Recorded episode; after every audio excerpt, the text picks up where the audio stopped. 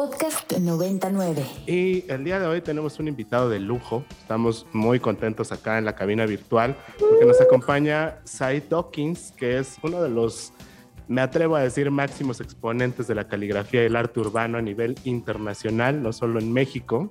Eh, Said es un artista que ha circulado por un montón de ciudades decorando los muros de lugares desde Italia, desde eh, Arabia, por allá ha estado también, ha estado en Alemania, ha estado en un montón de lados. Ustedes le van a poder echar un vistazo en un ratito a su Instagram y a su página web para que sepan de qué va el rollo. Y pues sin más, bienvenido Said, ¿cómo estás? Hola, ¿qué tal? ¿Cómo andamos? Pues muchas gracias por la invitación y pues un saludo a toda la banda eh, pues de Ibero 90.9. Eh, pues qué bueno que andamos por acá. Platícanos un poco, Said, además de Isaac comentando de todas las ciudades, todo lo que has visto y has vivido. Cuéntanos un poco de tu experiencia, quién es Said Dawkins, para los que no tenemos el gusto de saber quién es este maestro.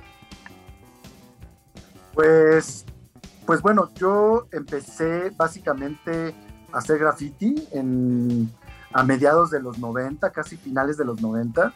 Y bueno, pues soy de esa generación, digamos, de los que les tocó una parte sin internet y otra parte eh, el internet, ¿no? en la escena de graffiti realmente, pues todo era pues muy precario, ¿no? Era de quedarnos de ver en un lugar y pues el que llegó, llegó y el que no, pues ni modo.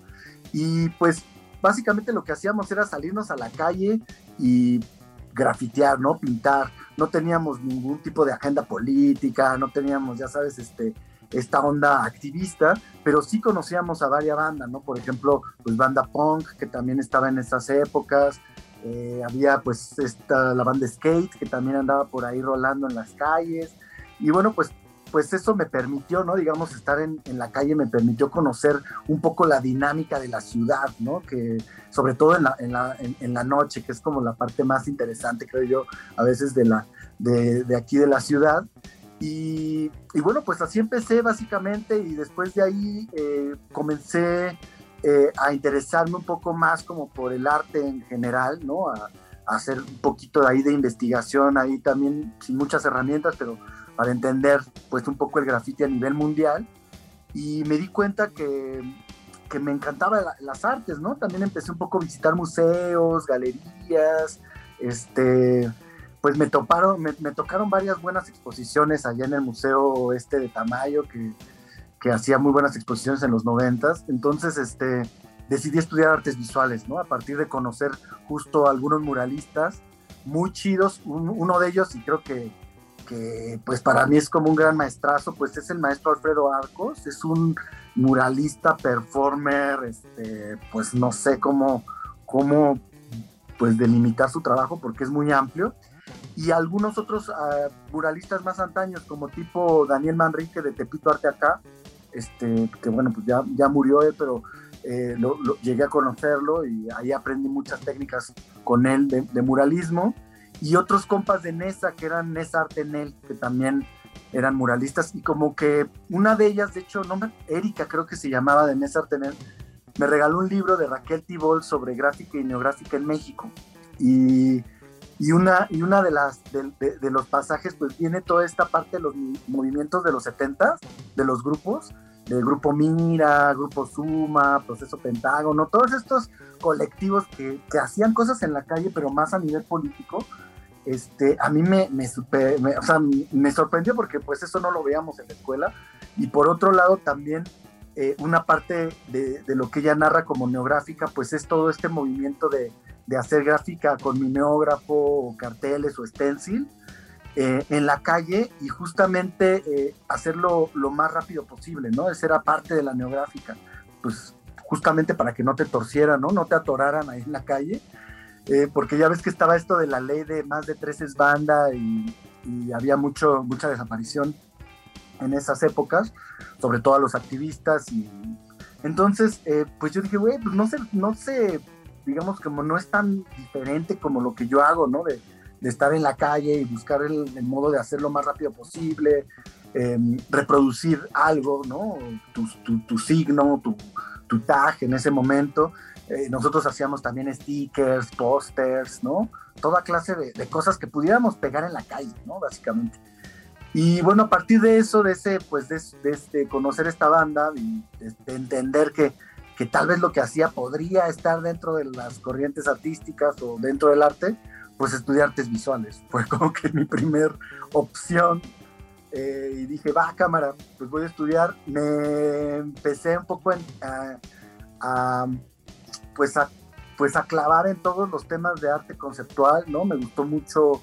Eh, estudiar artes porque en la parte teórica podías entender algunos de los movimientos, había muchas cosas que se hacían ya en la calle, pues yo creo que desde los 40, desde los 20 ya con las vanguardias ya empezaban a utilizar el espacio público y, y creo que, que, eso también me empezó a, a, interesar, ¿no? La escultura social, el arte participativo, este, eh, pues todas estas diferencias entre arte público, arte urbano, intervención, Justo yo te quería preguntar eso, Said, eh, pensando como en, que el arte siempre usa de etiquetas, ¿no? Y es que arte contemporáneo, arte moderno, es, es, más contemporáneo, es más moderno, es más conceptual, es más procesual.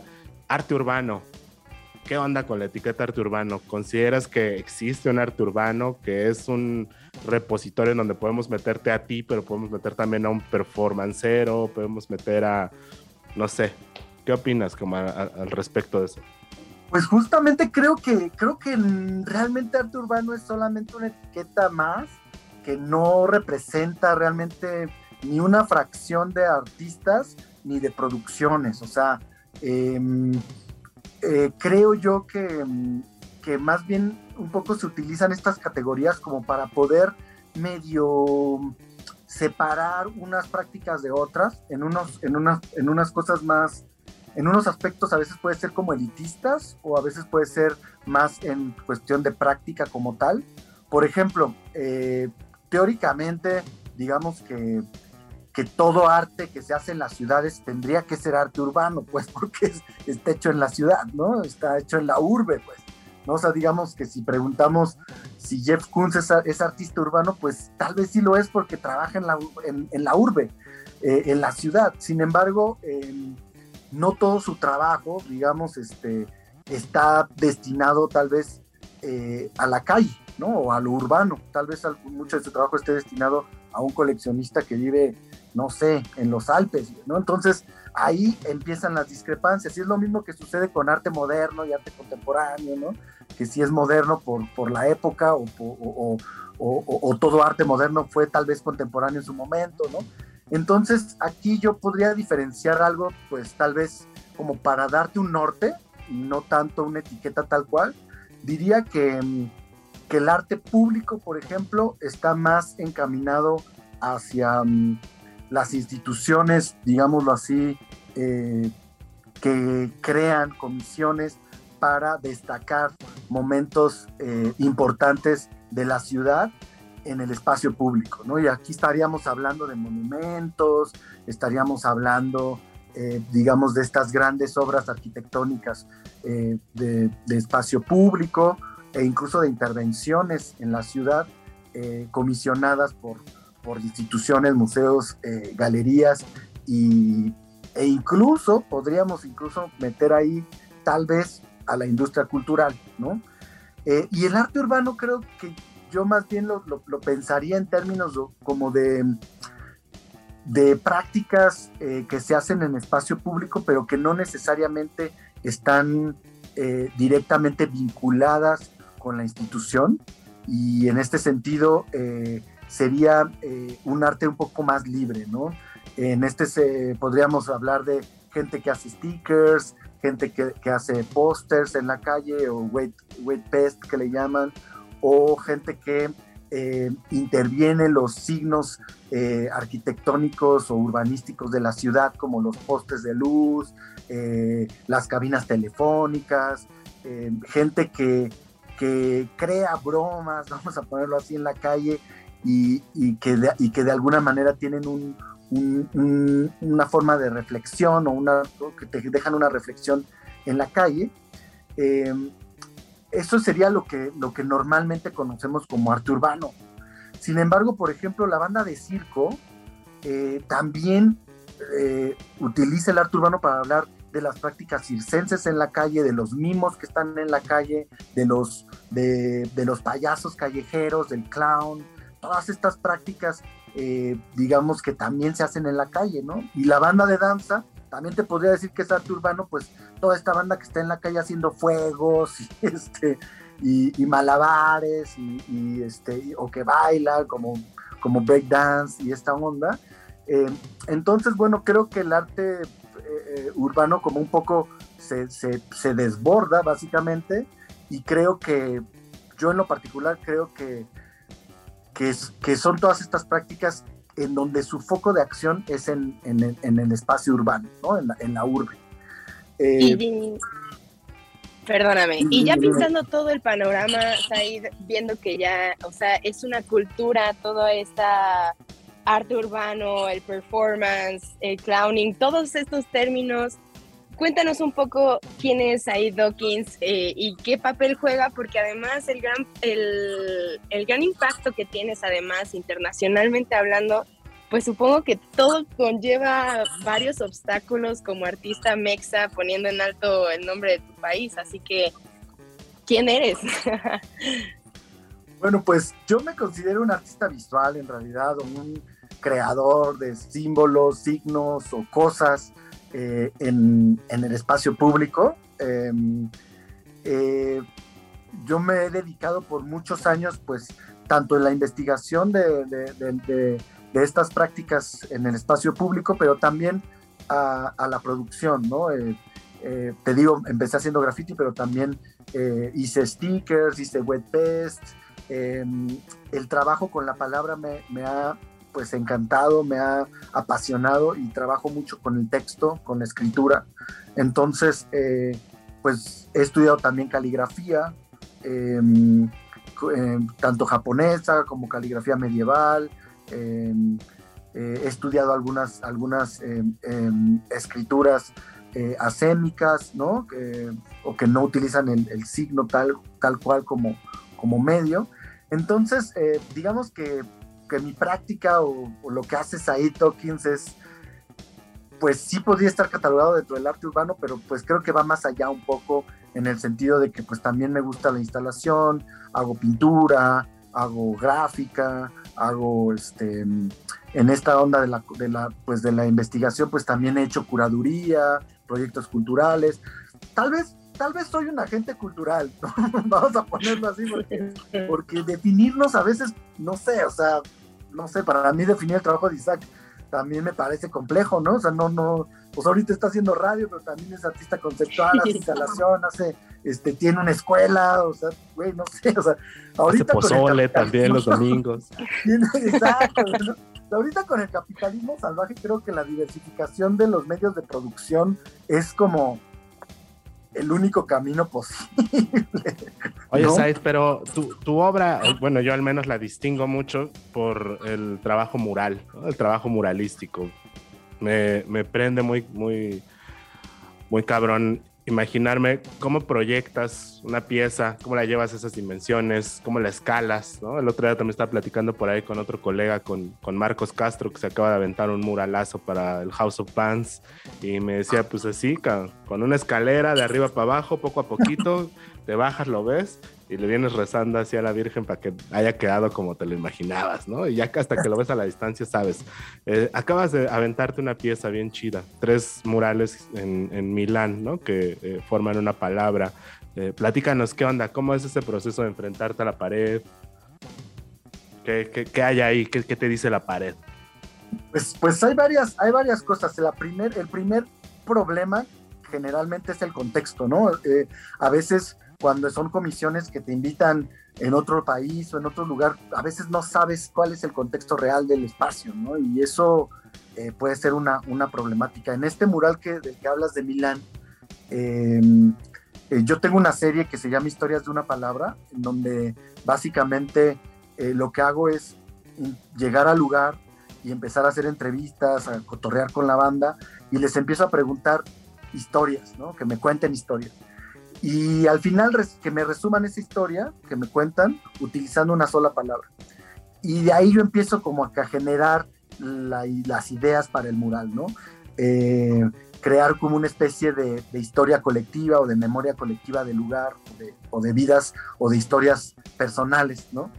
En este caso, en este mural de Ama, eh, pues era también así, ¿no? Eran, eran preguntarle a las personas eh, acerca de, del lugar en donde viven utilizando una sola palabra. Y de ahí creo que me da para conocer un poco el contexto, ¿no? conocer el lugar, conocer más de la historia. Y ahí va empezando como a, surgir las ideas. Eh, es en la parte como conceptual y del proceso, un poco del contexto. Sin embargo, ya cuando llegas al, muro y ves las dimensiones, pues ahí es donde, donde tienes que empezar a proyectar pues ya la, obra como tal, ¿no? Eh, yo la verdad utilizo técnicas súper precarias, así albañilescas, ¿no? Si los mairos albañiles son los que más se las saben para ese tipo de cosas. O sea, por ejemplo, siempre me preguntan, güey, ¿cómo haces un círculo gigante en ese muro? ¿Cómo lo proyectas? O sea, lo proyectas con un proyector, este, o sea, ¿qué haces, no? Y pues básicamente a mí me enseñó un albañil que si ponías un clavito en el centro del lugar y con un hilito, con eso puedes hacer círculos del tamaño que tú quieras, ¿no? Y así es como yo hago los círculos, por ejemplo, en el, en el espacio público, ¿no? Eh, no me gusta proyectar con, con, con, proyector, hay muchos artistas que conozco que lo hacen.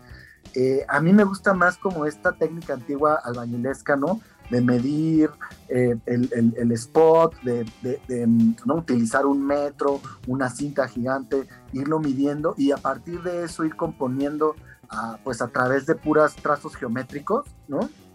Em, eh, también es un poco complejo porque a la mera hora cuando estás en el, en el espacio eh, no tienes esta, pues, ¿cómo vamos a poner así? Como no tienes el, tiro para poderte alejar. Entonces sí, a veces y muy normalmente es bajarte de la grúa, ¿no? Alejarte dos, tres cuadras, ver cómo va regresar, ¿no? Eso es... Escucha complejo. sí. ¿no? Sí. Oye, Said, y con toda esta trayectoria, ¿qué consejo le darías a toda esa banda que también pudiera funcionar para los que tienen este, este prejuicio con el arte urbano, con el graffiti, con toda esta arte, y también que pudiera, eh, pues, hacer que nazca una semillita en toda la banda que sí tiene ganas de impulsar el graffiti, de expresarse artísticamente y que pues no caigan en el vandalismo. Yo creo que más bien yo sí les recomendaría que caigan en el vandalismo, o sea, es decir, así yo empecé, ¿no? Pero, pero tal vez nosotros no éramos tan conscientes de, lo, que, de lo que significaba eso, ¿no? Eh, ahora la verdad es que yo veo que mucha, mucha banda, sobre todo los jóvenes, tienen ya agendas políticas muy claras y definidas a veces desde, desde morrillos, ¿no? Entonces, eso me da un montón de gusto. O sea, veo el movimiento feminista que son, no sé, o sea, por ejemplo, pues tiene toda una trayectoria, pero hay morrillas de, no sé, de 13, 14 años que ya andan viendo cómo está la película y andan, este, pues ya este, en, en movimientos, ¿no? Entonces, creo que, que lo más importante, pues, es crear tu comunidad, de banda, de con quién, quiénes van a ser tus cómplices, sea o no vandalismo, ¿no? Pero quiénes van a ser tus cómplices para hacer cosas, ¿no? Para trabajar en conjunto, cotorrear, este, no sé, o sea, creo que esa es una parte súper importante de, del proceso, ¿no? Y eso es lo que les recomendaría a todos, crear su propia comunidad de banda con sus cuates, hagan lo que puedan hacer, lo que quieran hacer y lo que les guste hacer, ya sea hacer música, este, hacer cosas de graffiti, hacer vandal, hacer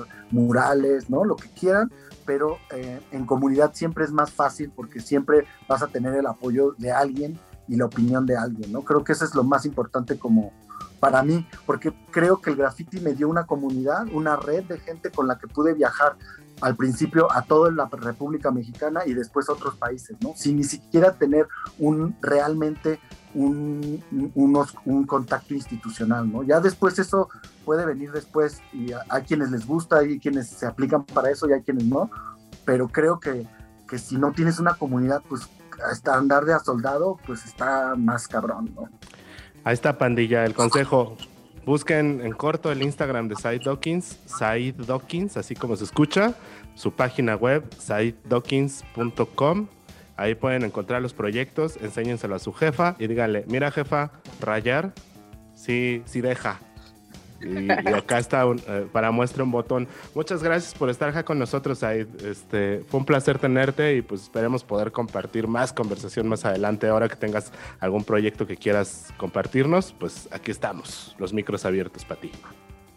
Claro que sí, muchísimas gracias por la invitación. Les mando un abrazo a toda la pandilla, a toda la banda por allá que nos está escuchando. Y claro que sí, pues digo, para saber cosillas, nada más ahí les comento que pues ya tenemos también estudio por acá por la ciudad. Entonces, eh, pues ya les comentaré. Vamos a hacer un pequeño opening ahí para que nos acompañen. Ah, pues acá lo compartiremos. Perfecto. Pues síganos ahí en las redes sociales. Está por ahí en Facebook, está por ahí en Twitter, está en Instagram, está en todos lados. Y si lo ven por ahí colgado en una pared, clávense la textura. Gracias, Aid. Para más contenidos como este, descarga nuestra aplicación disponible para Android y iOS o visita ibero909.fm.